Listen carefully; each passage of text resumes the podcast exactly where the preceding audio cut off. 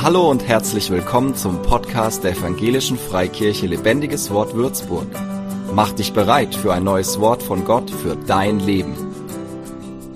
Guten Morgen, ihr Lieben. Schön, dass ihr äh, so zahlreich gekommen seid. Gott ist gut, oder? Aber ein bisschen müde noch. Gott ist gut. Jawohl.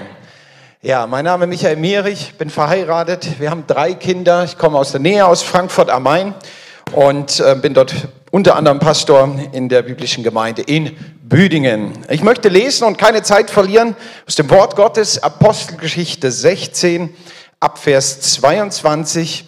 Und Ben hat das schon sehr gut gesagt und ich bin ganz froh darüber. Ähm, hab mal den Fokus auf dem Wort Gottes. Der Dienst, auch im prophetischen und den Gaben, die Gott uns schenkt, das ist das eine. Und sie haben ihre Berechtigung.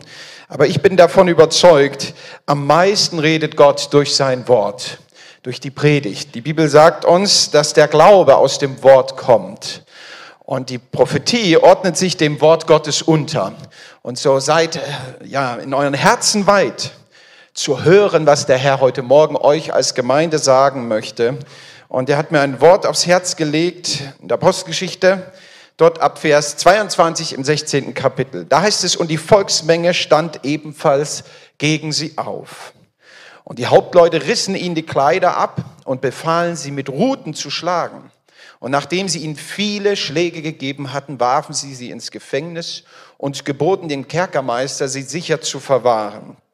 Dieser warf sie auf einen solchen Befehl hin ins Innerste des Gefängnisses und schloss ihre Füße in den Stock. Um Mitternacht aber beteten Paulus und Silas und sie lobten Gott mit Gesang und die Gefangenen hörten ihnen zu.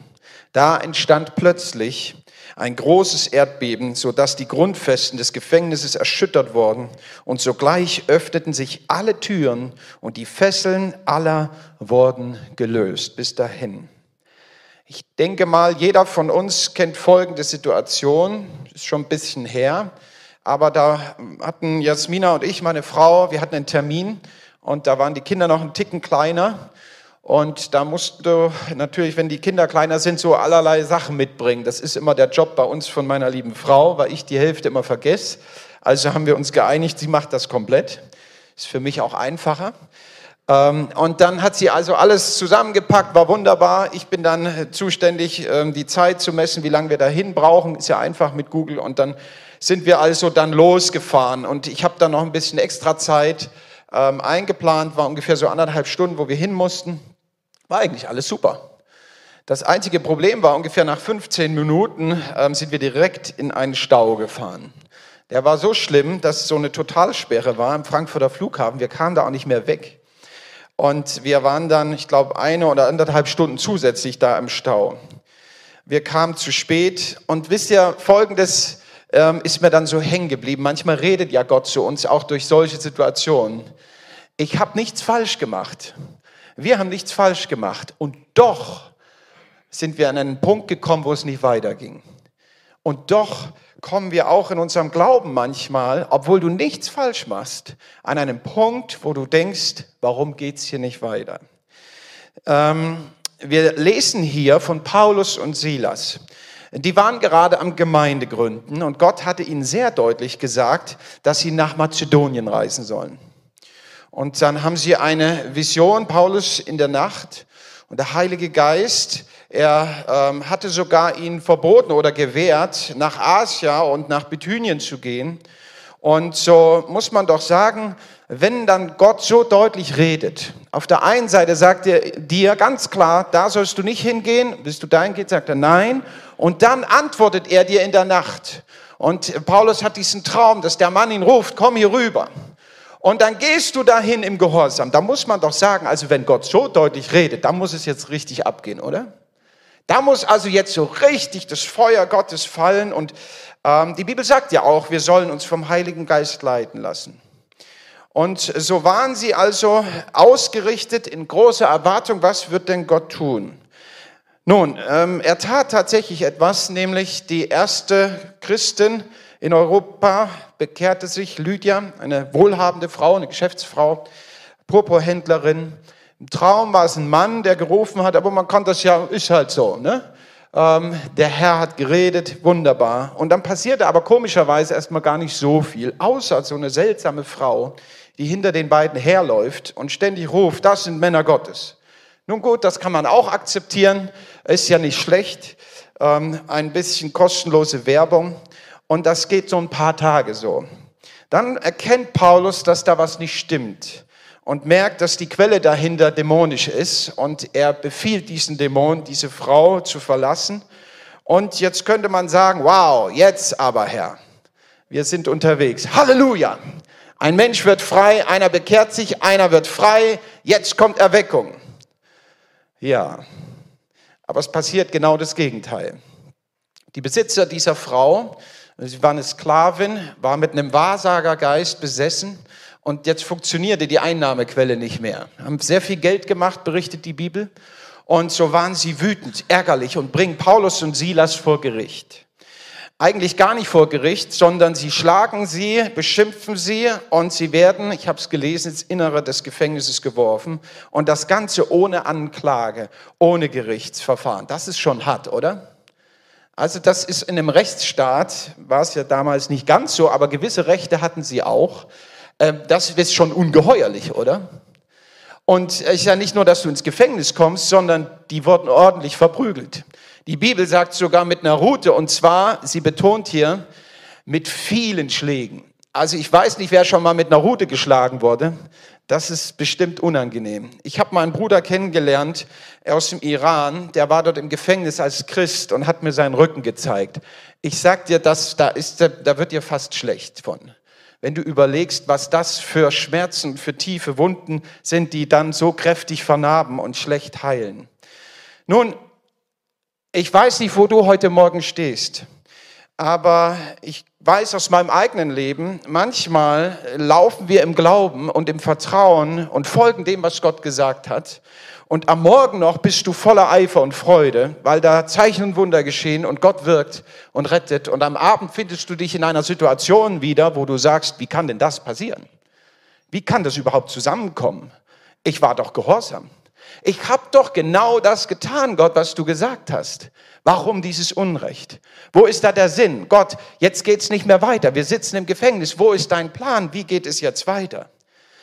Wisst ihr, Jesus sagte einmal zu den Jüngern, komm, wir fahren auf die andere Seite vom See. Und mitten auf diesem See finden sie sich auf einem, in einem fürchterlichen Sturm wieder. Und sie haben so Angst, dass sie am Ende klagen, kümmert es dich gar nicht, dass wir hier sterben.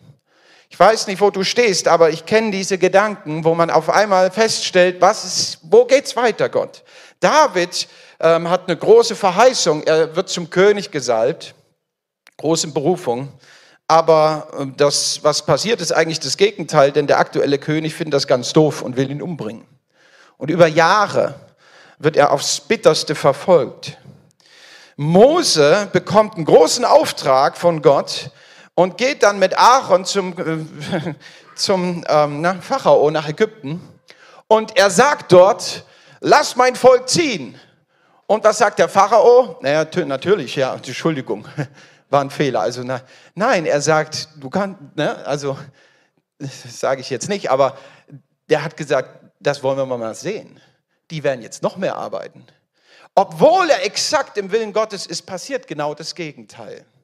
Und wisst ihr, das kann in unserem Leben so sein. Du machst nichts falsch, weil das ist die eigentliche Schwierigkeit dahinter, die Frage nämlich, wie gehen wir damit um, wenn auf einmal Widerstand da ist, wenn auf einmal Stau ist und ich weiß, ich weiß nicht, wie es dir geht, aber mir geht so, wenn ich dann im Stau stehe, also Autofahren tue ich gern, aber Stau ist für mich die reinste Zeitverschwendung.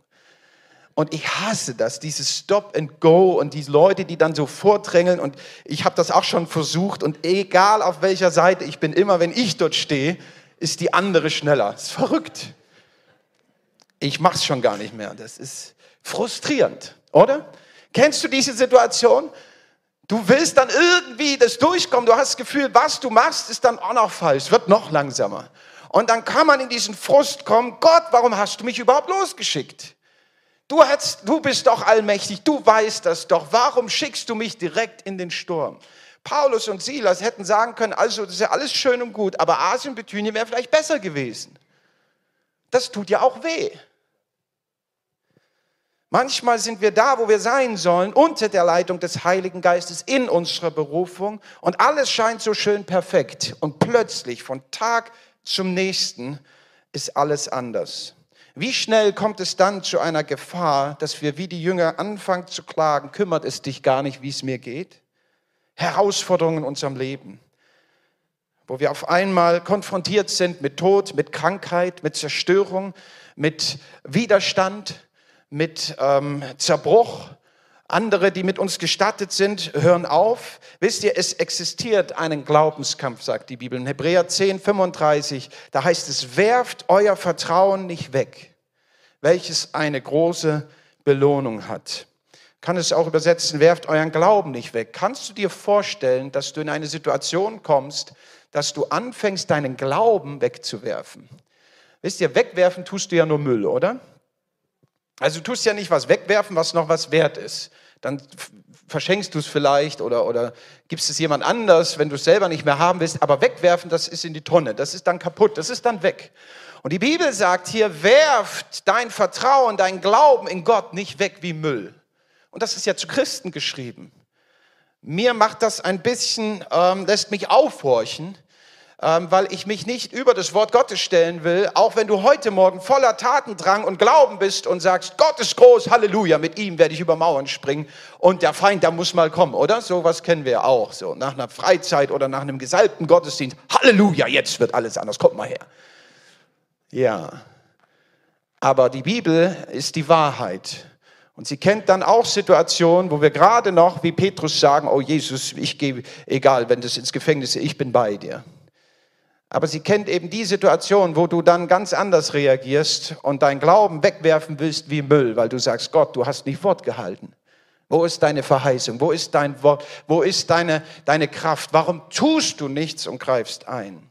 Die Bibel zeigt uns hier zwei Männer, die sich ausrichten, trotz aller Schmerzen, trotz aller Ungerechtigkeit, trotz aller Blockaden. Und wir können von ihm lernen. Und ich möchte euch, liebe Gemeinde hier in Würzburg, das und dieses Wort stark ans Herz legen. Ich glaube, dass ihr an der richtigen Stelle seid. Ich glaube, dass ihr zur richtigen Zeit gerufen seid. Und ich glaube auch, dass es kein Zufall ist, wenn du hier Glied der Gemeinde bist. Glaube, auch wenn du Jesus nicht kennst und heute Morgen hier bist, dass das kein Zufall ist, sondern dass Gott schon redet in dein Herz hinein. Und ich möchte dich einladen, dem Herrn dein Herz zu öffnen, dich zu beugen vor diesem wunderbaren Gott und König, weil er deine Ewigkeit in seiner Hand hält, weil er dich liebt und weil er alles getan hat, dass du mit ihm leben darfst.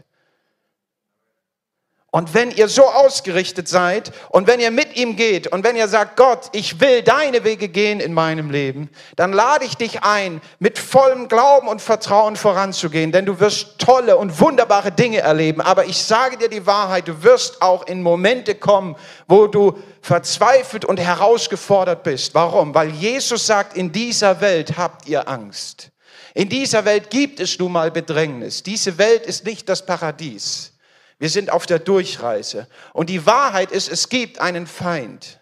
Und dieser Feind, er möchte die Menschen halten, er möchte sie zerstören, er möchte sie kaputt machen und verwirren. Und wie schön, dass Jesus Christus, das Licht der Welt, hierher gekommen ist, in unsere Zeit, oder? Und er will durch dich leuchten in die Finsternis. Und doch kommen wir dann in Situationen, die nicht so einfach sind. Ich glaube, dass Gott viel vorhat mit euch, hier an diesem Ort. Definitiv. Wer will dabei sein? Dann hört gut zu, das wird einen Preis haben. Uns wird hier ein Kerkermeister vorgestellt. Ah der hat einen Auftrag, der soll gut aufpassen auf die zwei. Wir wissen nicht seinen Namen, wir wissen aber seine Aufgabe, pass auf die auf. Und ich finde, er macht eine Sache ganz gut. Er wirft die beiden schon mal ins Innere des Gefängnisses. Ähm, wir haben bei uns ähm, in der Gemeinde einen Justizvollzugsbeamten habe den mal so gefragt, wie ist denn das nun im Gefängnis? Und es ist tatsächlich so, es gibt spezielle Zellen für spezielle ähm, ja, Brüder oder was auch immer, Kollegen. Und ähm, das ist nun mal so. Es gibt besondere Leute, die besonders ähm, beschützt werden müssen vor sich selber manchmal. Da ist dann die ganze Wand aus Gummi oder so. Und dann gibt es andere Zellen, die sind besonders sicher. Die sind dann irgendwo im Inneren des Gefängnisses, bis heute so. Ähm, logisch. Und so wurden Paulus und Silas wie Schwerverbrecher gefangen gehalten. Und ihre Füße wurden in einen Block ähm, gesteckt. Nun, ich, ich schlafe gern so auf der Seite. Das ist echt hart, oder? Wenn man deine Füße fixiert, du da sitzen musst und das ist die Nacht, oder? Das ist Komforthotel. Ich habe besser geschlafen, vielen Dank, Ben. Ähm, ich kann mir diesen Frust vorstellen. Du bist am Evangelisieren. Die Schläge und die Ungerechtigkeit ist das eine. Die Schmerzen und das Bluten ist das andere. Aber zu guter Letzt noch, ich kann und darf noch nicht mehr angenehm schlafen. Furchtbar. Und jetzt schaut uns mal oder lasst uns mal die zwei anschauen.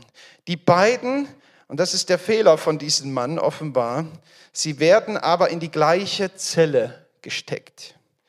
Ich möchte hier einen Punkt setzen, da ist eine Verheißung auf der Gemeinde Jesu. Jesus sagt einmal, wo zwei oder drei in meinem Namen zusammen sind, da bin ich mitten unter ihnen. Und ich möchte euch, liebe Gemeinde hier in Würzburg, eines ganz stark an euer Herz legen. Erkennt den Wert und den Schatz und die Kraft, die darin liegt, dass Gott verheißt, wenn wir in Einheit sind, dann bin ich bei euch. Das ist das Wort Gottes. Der Prediger 4, Vers 9 sagt, so ist es besser zu zweit als allein. Denn sie haben guten Lohn für ihre Mühe. Fällt der eine von ihnen, so hilft ihm sein Partner auf. Wehe aber dem, der alleine ist. Wenn er fällt, dann ist da kein anderer, der ihn aufhilft. Ich glaube, eine der besten Waffen des Feindes ist Isolation. Es ist eine Taktik von ihm, wenn du zurückschaust in deinem Glaubensleben, wo du am meisten entmutigt warst. Zeiten sind es oft, wo wir erlaubt haben, dass wir uns isolieren von anderen. Das kann ganz unterschiedliche Gründe haben. Enttäuschung und Verletzung, Schmerz, Selbstmitleid. Niemand versteht mich, keiner mag mich. Die Bibel sagt im 1. Petrus 5, Vers 8, unser Feind Satan, er geht umher wie ein brüllender Löwe. Und er sucht, wen er verschlingen kann. Wer hat schon mal einen Naturfilm gesehen, so mit Löwen und so? Ja, wunderbar. Ihr wisst, wovon ich rede. Ein Löwe, der geht ja nicht einfach so und, und guckt, ach, wen kann ich jetzt mal erlegen? Der beobachtet ja. Der hat eigentlich gar keine Eile. Manchmal sogar Stunden, habe ich äh, gehört, äh, sitzen diese Katzen oder liegen auf der Lauer und warten einfach. Aber wenn dann eines dieser Tiere, jung, gebrechlich oder auch dumm einfach, sich ein Stück von der Herde entfernt, ist seine Stunde gekommen. Und dann macht er sich auf den Weg. Gott offenbart uns hier etwas, was es zu verteidigen gilt. Wir haben gestern in dieser Runde, die wir hatten mit den Leitern, unter anderem diesen Punkt gehabt. In Hebräer 10, 24, da heißt es, und das ist eine Verantwortung für dich selber, aber auch für deinen Bruder und Schwester neben dir, lasst uns doch aufeinander Acht haben und uns anreizen zur Liebe und zu guten Werken und nicht verlassen die Versammlungen, wie einige zu tun pflegen, sondern einander ermahnen oder man kann es auch übersetzen, ermutigen. Wisst ihr, ich kann das schon nachvollziehen, weil wir einander eine Herzensverbindung haben und einander lieben, dass Gemeinde auch sehr wehtun kann. Ähm, wenn du eine Person hast, die dir völlig egal ist, weil du sie nicht kennst oder keine Verbindung zu ihr hast, dann nimmst du das, was sie sagt oder tust, meistens gar nicht so ernst, oder? Weil man sagt, ja, ich weiß nicht, der kennt mich ja gar nicht. Das stört einen, aber man kann es schnell abschütteln. Aber wenn da eine Person ist, die du schätzt und liebst, vertraust, wenn die sich gegen dich stellt, dann tut's richtig weh, oder? Wenn eine Person abfällt oder weggeht oder nicht mehr mit dir gemeinsame Sachen will, oder wenn sie dich übersieht, wenn du arbeitest und wirkst und dann wird doch ein anderer erwählt, das kann richtig böse sein, oder? Und der Feind wartet auf solche Momente. Und ich sage dir in Gemeinde, gerade wenn Gemeinde wächst, wird das passieren. Es ist unweigerlich, es ist einfach so. Und so sucht manchmal der Feind gar nicht so sehr, dass wir in Sünde fallen im ersten Moment, sondern es reicht schon, wenn er es schaffen kann, dass wir einander isolieren. Weil er weiß, dass da etwas verloren geht an Schutz und an Miteinander, wo er einfaches Spiel hat oder zumindest wo es einfacher ist. Und so glaube ich, dass Jesus ähm, nicht ohne Grund seine Jünger zum Beispiel immer zu zweit losgeschickt hat. Ist ja erstaunlich. Wäre doch besser gewesen, wenn er zwölf hat, dann kann er sie in zwölf Städte setzen. Das war doch dumm, oder? Dann konnte man nur sechs erreichen. Dann hat er ja auch die 70 losgeschickt, aber die hat er auch zu zweit losgeschickt. Da ist offenbar etwas, was Jesus von Grund her, vom Schrift her verstanden hat. Es ist besser zu zweit als allein. Er sagt natürlich, dass Gott ins Kämmerlein sieht und wir dürfen unsere Zeit mit Gott ganz persönlich pflegen. Aber das ist nur ein Teil. Ich bin davon überzeugt, dass Gott die Ortsgemeinde geschenkt hat. Und ich will niemandem schon nahe treten, auch der vielleicht im Internet ähm, dazu guckt und so weiter. Ich weiß um auch den Schatz von Internetgemeinde und so weiter. Aber ich glaube, dass das nur ein erster Schritt ist. Gott will dich immer in eine Ortsgemeinde hineinbringen. Warum? Weil nur dort kannst du Beziehung leben. Nur dort kannst du letztendlich geschliffen werden, so sagt es die Bibel. Ein Mann schleift wie Eisen einen anderen. Nur dort kann dein Charakter und letztendlich die Liebe Christi wirklich wachsen. Warum? Weil sie geprüft wird im Miteinander. Gott schaut nämlich, wie wir miteinander umgehen. Und dann merkt er und du selber und gibt dem Heiligen Geist das Mandat, wo es dann knirscht. Und dann dürfen wir uns demütigen vor Gott und sagen, veränder du mein Herz damit wir wachsen. Nun, was sagt uns die Bibel? Epheser 4, Vers 2. In aller Demut und Sanftmut, in Geduld. Und schaut mal, was hier steht. Ertragt einer den anderen in Liebe. Ihr lieben Leute in Würzburg, das ist schon hart, oder? Ertragt doch einander. Das ist fast so ein Wort, wie man es zu kleinen Kindern sagt, wenn sie mal wieder so richtig streiten, oder? Mensch, Sabine, ist doch dein Bruder. Ertrag ihn doch. Du musst ihn nicht beißen. Ne? Zieh ihn nicht an den Haaren. Ja? Schmier nicht die Schokolade an ihn ab. Den Schmutz und so weiter. Ertragt einander wie in Liebe. Und seid darauf bedacht, zu wahren die Einheit im Geist durch das Band des Friedens. Wisst ihr, ich finde diese, diese Stelle, dieses Wort hier so, so schön. Wir sehen hier Silas und Paulus, wie sie gefangen genommen da im Gefängnis sind. Sie erleiden beide das Gleiche. Aber eins ist mir dann doch aufgefallen. Eigentlich hatte Silas einen blöden Job. Denn Silas hatte nicht den Traum gehabt, da in die Provinz Mazedonien zu gehen. Er ist mitgegangen. Silas er hatte nicht die Erkenntnis, dass diese Frau diesen bösen Geist hatte. Und Silas hat auch nicht das Gebet des Glaubens gesprochen, dass der böse Geist sie verlässt. Aber die Frucht war am Ende, dass es ordentlich Schläge gibt. Eigentlich, so habe ich mir so überlegt, müsste man doch sagen, Paulus, du hättest die Schläge kriegen müssen. Denn du bist vorangegangen, ich war ja nur dabei. Aber ich muss jetzt ganz schön mitleiden, oder? Ist doch unfair, oder? Manchmal sind wir mittendrin und wir machen noch nicht mal was. Andere machen was, aber du kriegst die gleiche Prügel. Ist ja noch schlimmer, oder?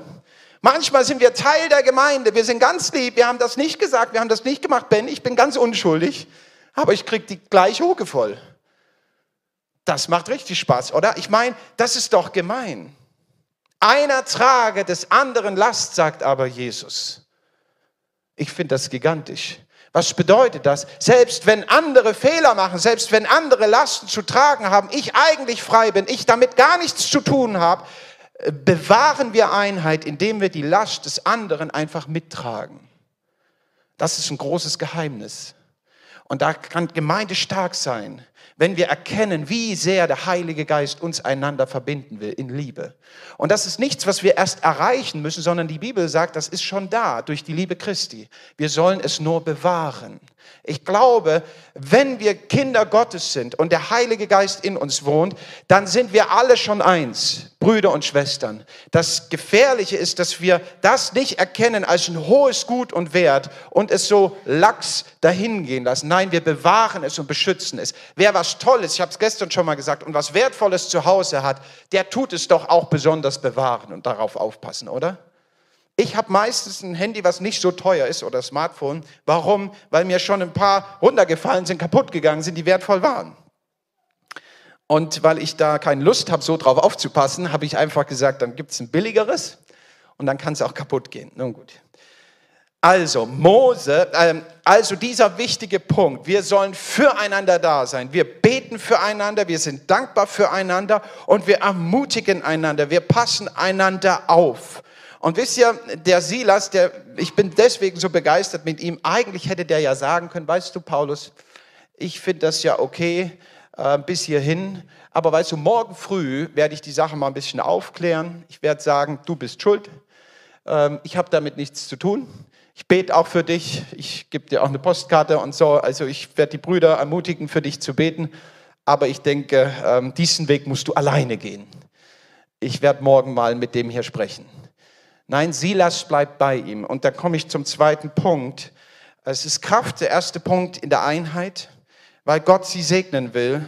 So heißt es nämlich im Psalm 133, wo es heißt, Seht, wie lieblich es ist, wenn Brüder in Eintracht beieinander sind. Und dann kürze ich ab, dann heißt es, dahin hat Gott seinen Segen befohlen. Gemeinde in Würzburg, ihr werdet erwachsen, es wird Gott wirklich Gutes und Großes tun in eurer Mitte. Aber ich wird auch Widerstand geben. Passt auf eure Einheit auf. Lasst euch nicht isolieren und seid bereit, einander Lasten zu tragen. Seid bereit, dich neben den anderen zu stellen, selbst wenn du nicht Anteil hattest an dem, was da passiert, aber sei bereit, dabei zu sein, dazu zu stellen und nicht falsch zu reden, nicht anzuklagen, nicht zu kritisieren, sondern lasst uns ausrichten im Glauben auf Gott. Einheit muss bewahrt werden. Und zweitens, da ist Kraft im Lobpreis und im Gebet. Wenn Jesus sagt, ähm, seid getrost, ich habe diese Welt überwunden, da wird etwas deutlich. Was fokussieren wir? Wir müssen Jesus fokussieren. Mose erkennt das in 2. Mose 32 und sagt, Gott, wenn du nicht mitgehst mit uns, dann gehen wir gar nicht weiter.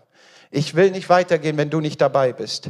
Die Bibel zeigt uns, dass es ein Geheimnis gibt, dass wir uns im Herrn freuen können.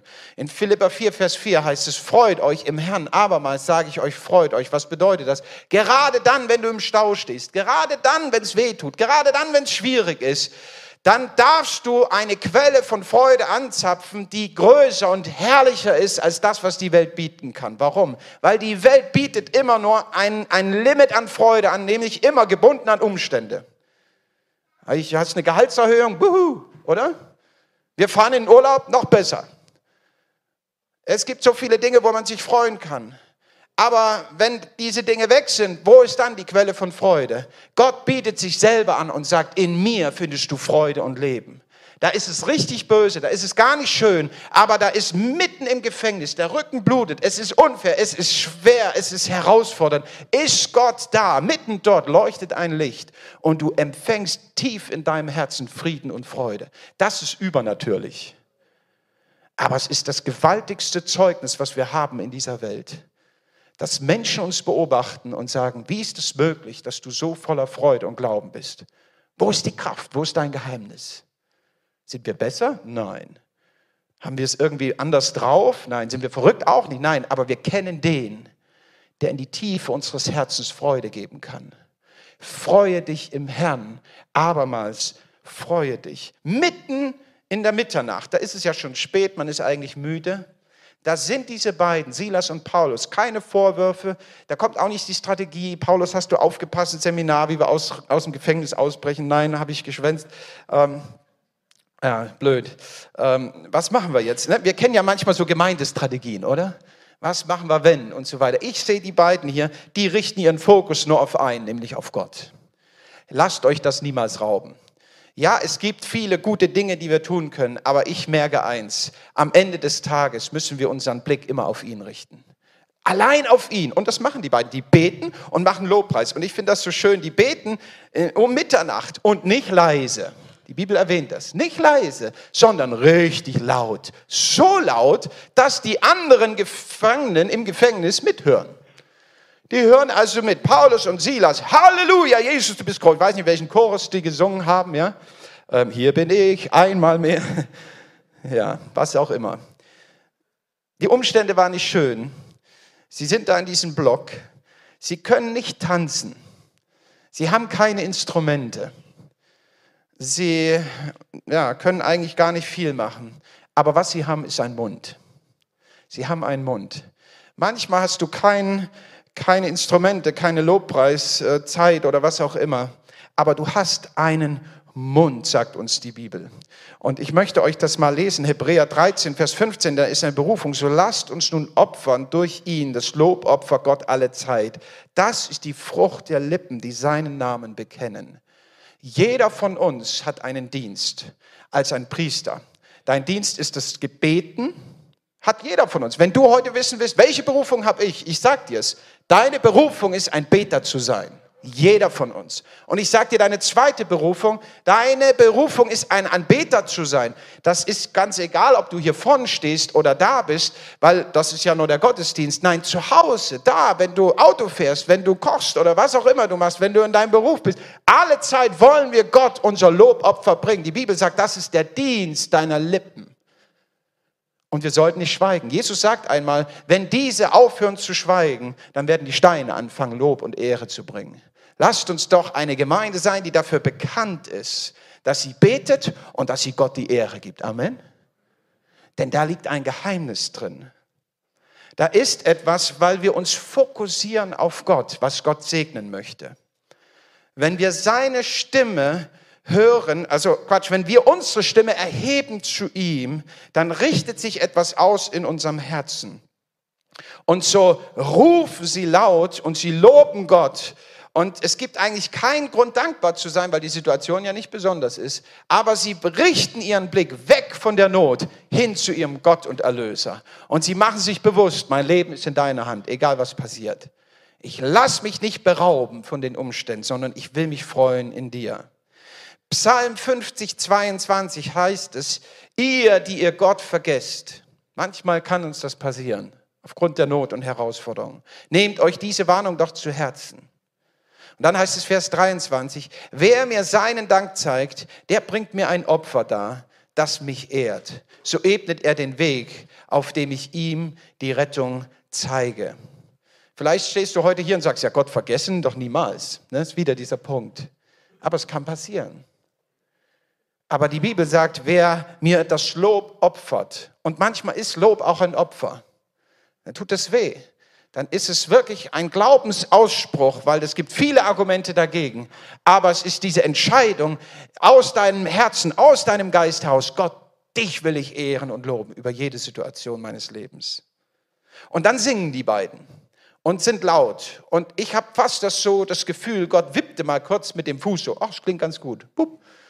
Auf jeden Fall gibt es da ein großes Erdbeben, sagt die Bibel. Alle Türen springen auf, alle Ketten springen auf und das Erdbeben ist auch noch da. Wisst ihr, sind wir mal ganz ehrlich, wenn das Erdbeben kommt, okay, man könnte fast sagen, das ist realistisch, dass, die, ähm, dass der Block aufspringt. Kann man sich vorstellen, oder? Und dass die Türen sich dann vielleicht lösen, kann ich mir auch noch vorstellen.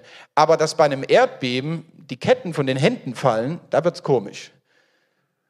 Also was wir hier merken, ja, es gibt ein Erdbeben und es ist heftig, und da bewegt sich was, aber es ist nicht allein das Erdbeben, sondern Gott ist hier mächtig am Wirken. Und jetzt kommt was ganz Gigantisches. Jetzt haben ja alle im Gefängnis zugehört, die ganzen Gefangenen. Und ich bin erstaunt, dass Gott hier nicht Paulus und Silas im Fokus hat, allein. Die werden frei. Aber die Ketten von den Händen offenbar, weil es erwähnt ist, die springen komischerweise auch bei allen Gefangenen auf. Mir zeigt das hier was.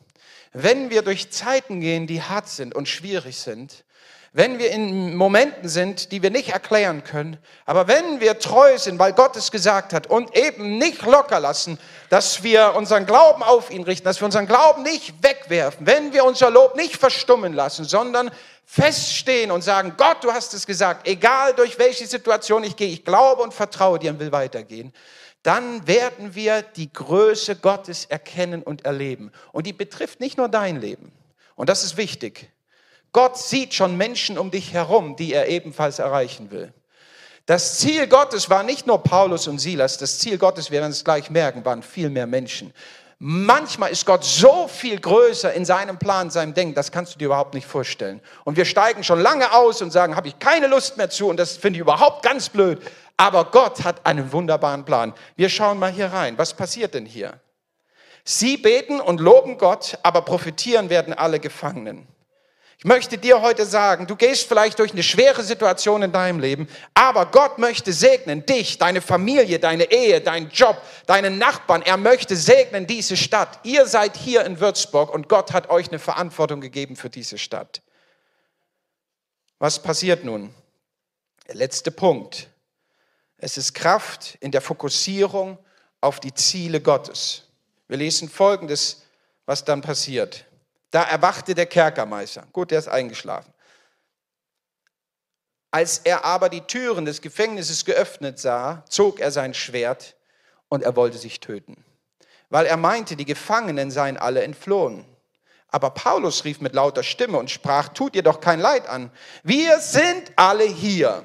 Da forderte er ein Licht, sprang hinein und fiel zitternd vor Paulus und Silas nieder. Und er führte sie heraus und sprach, ihr Herren, was muss ich tun, dass ich gerettet werde? Sie aber sprachen, glaube an den Herrn Jesus Christus, so wirst du gerettet werden, du und dein Haus. Und sie sagten ihm das Wort des Herrn und alle, die in seinem Haus waren. Rest der Geschichte. Der Aufseher wacht auf, er merkt, oh weh. Nun, damals war es anders, wenn da jemand entflohen war, dann haftest du mit deinem Leben dafür. Das war auch schon bei Jesus so, als diese Leute dann äh, das Grab Jesu bewachen sollten. Ähm, da haben sich ja dann die Pharisäer und Priester eingesetzt, dass denen nichts passiert, die sollten nur lügen. Ähm, das war halt damals so. Und er merkte, oh weh, dann will ich mir lieber selbst das Leben nehmen. Jetzt sagt Paulus, er sucht nach ihm und sagt, tu das nicht. Und wisst ihr, was hier so interessant ist? Erstens, es waren noch alle da. Man fragt sich, warum. Also mal ganz ehrlich, mal Hand aufs Herz. Jetzt stell dir mal die Situation vor. Du bist im Gefängnis, du lobst und preist Gott, du dankst ihm, du bittest für ihn, Herr, schenke einen Ausweg, dann gibt es Erdbeben, deine Fesseln springen auf, alles super, die Türen gehen auf. So, dann sagt man doch, Halleluja, der Herr ist groß. Silas, komm, wir gehen. Ich frage mich, wie man auf die verrückte Idee kommen kann, wenn doch Gott nun offensichtlich die Türen deines Lebens öffnet, aus der Gefangenschaft raus in die Freiheit, wie man dann so blöd sein kann, im Gefängnis zu bleiben. Oder? Das macht für mich nur Sinn. Ich glaube, die wollten vielleicht gehen, aber vielleicht haben sie im Moment noch abgewartet, weil Folgendes passiert ist. Die Gefangenen, die auch alle frei waren, die sind auch nicht geflohen. Wie kann denn das sein? Die haben geguckt, wo ist denn jetzt, wo sind die zwei, die gesungen haben? Und dann merken Paulus und Silas, oh, hier passiert was. Die ganzen Gefangenen kommen zu uns. Was ist los? Und dann haben die da eine kleine Versammlung gehabt. Mitten im Gefängnis. Manchmal wird fast sagen, Leute, Gott hat euch freigesetzt. Geht doch, haut ab. Aber sie bleiben da. Warum? Weil sie den größeren Plan Gottes erkannt haben. Sie bleiben dort. Ein großes Wunder. Warum? Weil sie den Auftrag hatten, nach Philippi zu gehen. Und Gott gesagt hat, dort habe ich ein großes Volk. Ich weiß nicht, wen er erretten will hier in Würzburg. Ich weiß nicht wann und wie und wo, aber ich weiß eins. Es sind manchmal ganz andere Menschen, als wir denken. Aber Paulus und Silas waren gehorsam genug, ihr Herz nicht daran zu hängen. Also das haben wir uns ganz anders vorgestellt, wie das sein soll. Dass die erste große Erweckung im Gefängnis stattfindet, haben die bestimmt nicht erwartet. Aber sie waren bereit dafür, auch das in Kauf zu nehmen. Warum? Weil sie wussten, wenn Menschen gerettet werden, ist das wichtiger als mein Wohlergehen dann ist wichtiger, dass ich gepudert und gepimpft bin und einigermaßen angenehm durchs Leben komme. Nein, sie erkannten den größeren Plan, die Berufung auf ihren Leben. Sie waren bereit, teilzuhaben, wie es Jesus sagt, an den Leiden Christi. Und das ist keine angenehme Botschaft, ich weiß, aber es ist die Wahrheit. Der Wärter sah das und er fiel sofort auf seine Knie. Gewaltig, oder? Da musste noch nicht mal jemand predigen. Das ist doch schön, wenn die Leute kommen oder klingeln hier im Gemeindebüro und sagen, Ben, was muss ich tun, um gerettet zu werden? Das ist schöne Evangelisation, oder? Schick mehr, Herr. Da bin ich dabei, oder? Aber die Geschichte davor ist ziemlich hart. Die Bibel sagt, dieser Mann bekehrte sich und seine ganze Familie. Hebräer 12, Vers 2, und dann will ich schließen, da heißt es, unser Blick sollen wir auf Jesus richten, den Wegbereiter des Glaubens, der uns ans Ziel vorausgegangen ist. Weil Jesus wusste, welche Freude auf ihn wartete, nahm er den Tod am Kreuz auf sich. Und auch die Schande, die damit verbunden war, konnte ihn nicht abschrecken. Deshalb sitzt er auf dem Thron im Himmel an Gottes rechter Seite. Wisst ihr, als Jesus ans Kreuz ging, dann war das ja nicht so ein Spaziergang, wo er dachte, na, das machen wir mal so nebenbei. Nein, die Bibel sagte, er schrie zum Herrn. Im, Im Angesicht des Todes erschwitzte er Blut, er kämpfte und er rang mit sich und er rief aus, Vater, wenn es einen anderen Weg gibt, dann lass diesen Kelch an mir vorübergehen. Jesus als Mensch, er war so bitter herausgefordert. Das können wir uns nicht vorstellen. Er wusste, was auf ihn zukommt.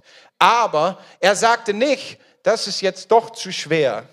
Nein, er rang durch. Warum? Die Bibel sagt es uns. Weil er die Freuden und den Sieg sah, der dahinter kommen wird. Manchmal stecken wir in Situationen, du bist gehorsam, du stehst genau da, wo du sein sollst und du meinst, es ist alles kaputt, es ist alles schwierig, es ist alles schwer, es tut so weh, es ist so hart. Aber richte deinen Blick auf die Freuden, die Gott schenken wird, weil er ein größeres Ziel verfolgt. Amen. Ja, wir werden einen Preis zahlen. Ja, Menschen werden vielleicht schlecht über uns reden. Ja, Menschen werden uns Spinner und Idioten nennen oder was weiß ich, rückwärtsgewandt. Ich weiß es nicht. Manche wollen nichts mehr mit uns zu tun haben, werden uns verlassen wollen oder was auch immer. Das tut weh. Und wir wollen das nicht und wir, wir befördern das auch nicht. Aber wenn es denn geschieht, die haben ja nichts falsch gemacht, dann wollen wir nicht meckern und murren und schimpfen, sondern wir wollen weiter unseren Blick fest auf den Herrn richten. Wir wollen ihn ehren und loben und wir wollen einander festhalten und einander tragen. Warum? Wie Jesus, weil wir die Freuden sehen, die Gott tun wird, weil wir glauben und darauf vertrauen, dass er einen größeren Plan hat als mein eigenes kleines Leben. Die Perspektive Jesu war, nicht aufs Jetzt gerichtet, sondern auf das, was Gott tun wird in Zukunft. Mit anderen Worten, er hat dich und mich heute hier gesehen. Wo er gekämpft hat im Garten Gethsemane, bin ich zutiefst bewusst, dann hat er kurz deinen Namen gesehen. Ben und Steffi, mehr kenne ich leider nicht. Aber er kennt jeden eurer Namen. Und er war bereit, diese Leiden auf sich zu nehmen. Warum? Damit du gerettet werden kannst. Ist nicht wunderbar? Diesem Gott folgen wir und seinem Beispiel folgen wir. Paulus und Silas sahen den größeren Sinn, sie sahen das größere Ziel, als einfach nur schmerzfrei zu bleiben. Ich weiß nicht, wo du heute stehst, vielleicht entmutigt und voller Zweifel, vielleicht hoffnungslos. Vielleicht hast du auch Fehler gemacht, kommt ja auch vor. Vielleicht könntest du andere anklagen. Du steckst mitten im Schlamassel, aber andere waren schuld. Vielleicht ist da Enttäuschung und Verletzung, Neid, Anklage. Wo fällt es dir schwer, Gott zu erheben und zu loben? Wo fehlt dir die göttliche Freude in deinem Leben? Wo fängst du an zu mochen? Wo sind die Ziele verschoben worden in deinem Leben, wo du nicht mehr deinen Blick in Freude auf die Ziele Gottes richtest? Wisst ihr, heute Morgen glaube ich, will Gott da zu dir kommen, wo du gerade stehst. Nicht in Anklage, nicht in Rechtfertigung, nicht in irgendwie einer komischen Art und Weise, sondern als ein liebevoller Vater der sein Kind, was vielleicht hingefallen ist, aufheben möchte und sagen, komm her, ich will dich trösten. Komm her, ich will dir neue Freude geben. Weißt du, wenn meine Tochter Fahrradfahren gelernt hat und hingefallen ist, dann bin ich nicht hingerannt und habe gesagt, bist du blöd, hättest mal gehört, was ich gesagt habe. Hey, dann habe ich sie doch in den Arm genommen, oder?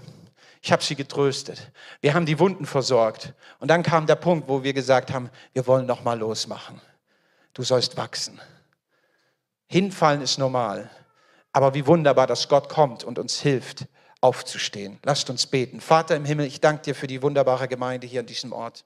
Ich danke dir, dass du durch dein Wort redest, uns ausrichtest an diesem Morgen. Und ich danke dir für Brüder und Schwestern an diesem Ort. Und Herr, auch für diesen Lebensweg, den sie gehen und die guten Pläne, die du vorbereitet hast. Und Herr, wir wissen um alle Herausforderungen, wir wissen um alle Nöte und Ängste und Dinge, die wir eben in dieser Welt haben.